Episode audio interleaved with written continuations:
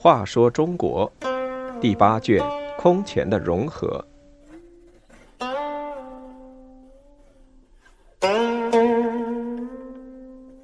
五十八，当断不断，反受其乱。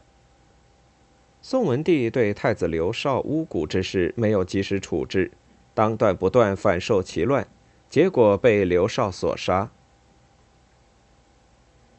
宋文帝的长子刘绍六岁拜为皇太子，长大后喜欢舞刀弄枪，广交朋友。文帝宠爱他，让东宫统兵与皇宫中的羽林军相等。元嘉二十七年，文帝北伐时，命刘绍统帅水军出镇石头城。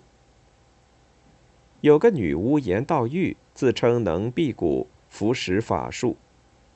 元嘉二十九年七月，刘绍之子东阳公主的奴婢王英武把严道玉介绍入宫，深受公主的信赖。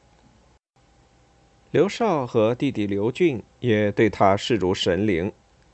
他俩有不少过失，怕文帝知晓，就要他代为起神，甚至勾结公主之奴陈天宇和黄门陈庆国，要严道玉做巫蛊之术。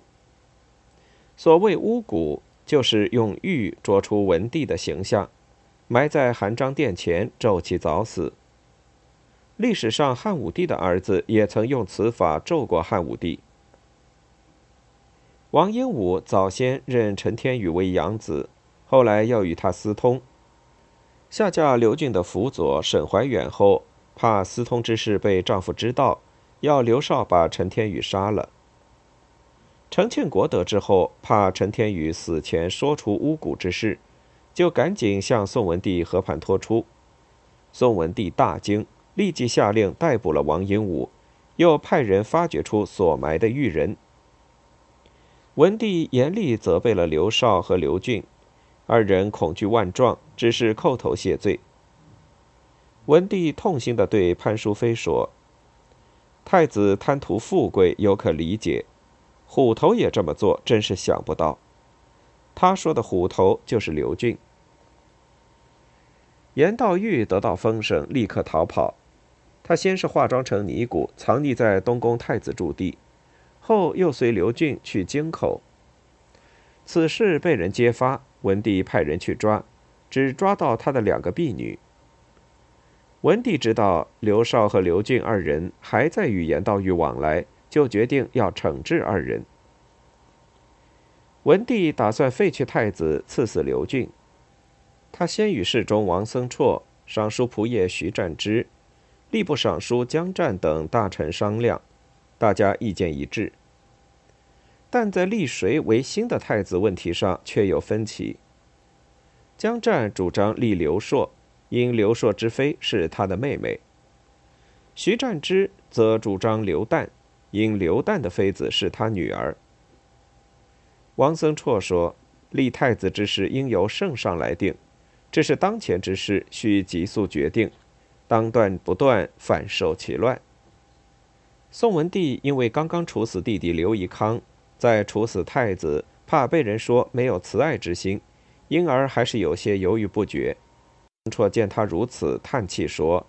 臣怕千年之后，人皆议论陛下只能制裁帝，不能制裁子。文帝日思夜想这件事，总是拿不定主意，就把自己的想法告诉了宠爱的潘淑妃。不料潘淑妃又告诉了刘俊，刘俊再告诉刘绍，刘绍立即与心腹商议，决定先下手为强。太初元年（公元453年）正月二十一日深夜，刘绍执刀率东宫士兵二千余人入宫。上一夜，文帝正好又与徐占之商量立太子之事，直到天明，烛还未熄，门外士兵都在睡觉。文帝见刘绍执刀闯入，心知有变，举起茶几抵抗，五指都被斩断，随即被杀。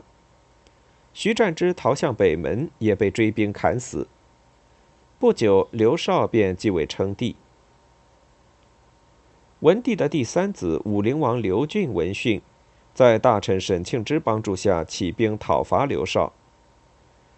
刘俊从浔阳东下，荆州刺史南郡王刘义轩、雍州刺史臧质等都起兵响应。不到一月，义兵四起，建康乱作一团。在建康的江夏王刘义恭此时也逃奔刘郡，刘绍一怒之下。把刘义恭的十二个儿子全都杀死。刘俊至新亭继位，是为孝武帝。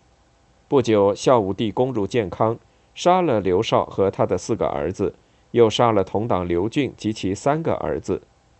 一场宫廷内乱在一片血腥气中结束。